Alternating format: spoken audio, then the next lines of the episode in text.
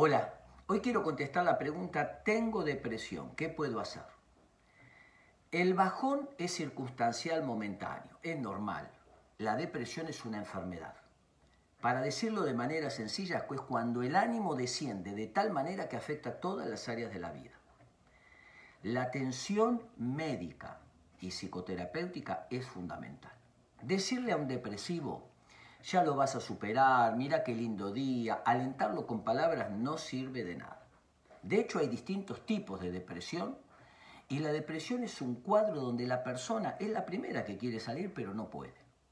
No siente placer, le cuesta empezar o terminar las cosas, tiene problemas con la comida, con el sueño.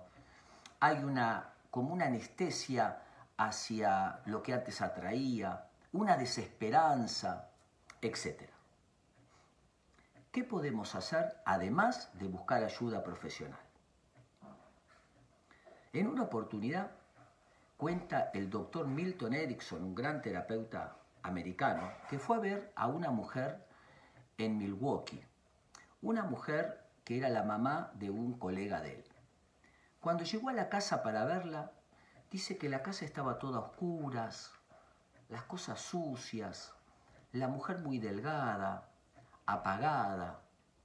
Y empieza la mujer a contarle todos sus dramas, sus problemas. Y en un momento, mientras está charlando con el doctor Milton Erickson, él ve que en el fondo hay unas amapolas, unas flores muy lindas. Le llama la atención y dice, discúlpeme, ¿y esas flores?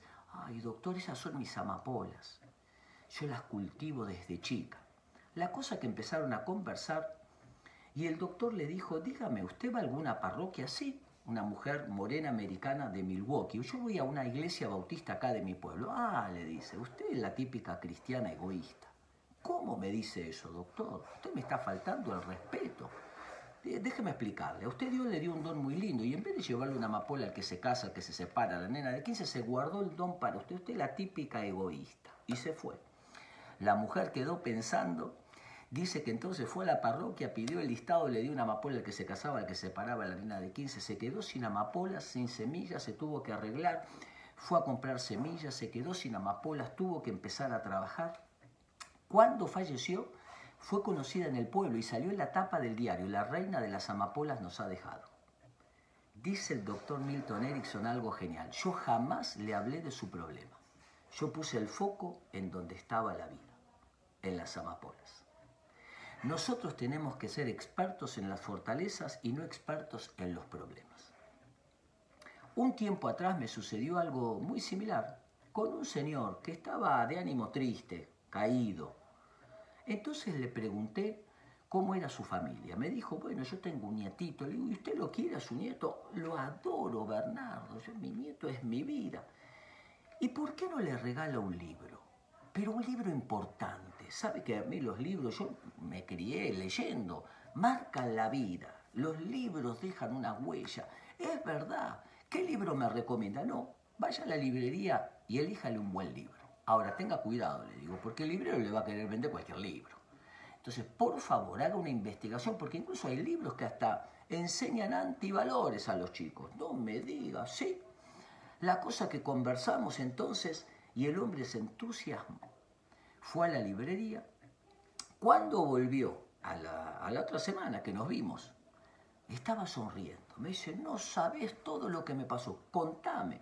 Fui a la librería, le pregunté al librero que me recomiende un libro, me recomendó tal, pero me acordé de vos. Dije, a ver si me está recomendando un libro que no, que le hace daño a mi nieto. Así que me fui a la sección de chicos empecé a revisar. Había una mamá, un papá, le pregunté, pero nada me convenció. Así que me fui a otra eh, librería.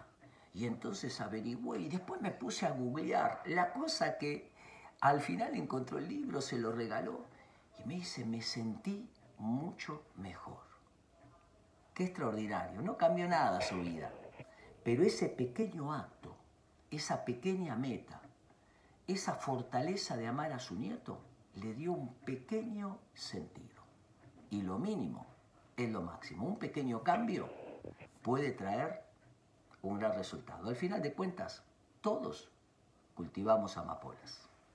Espero que les sirva.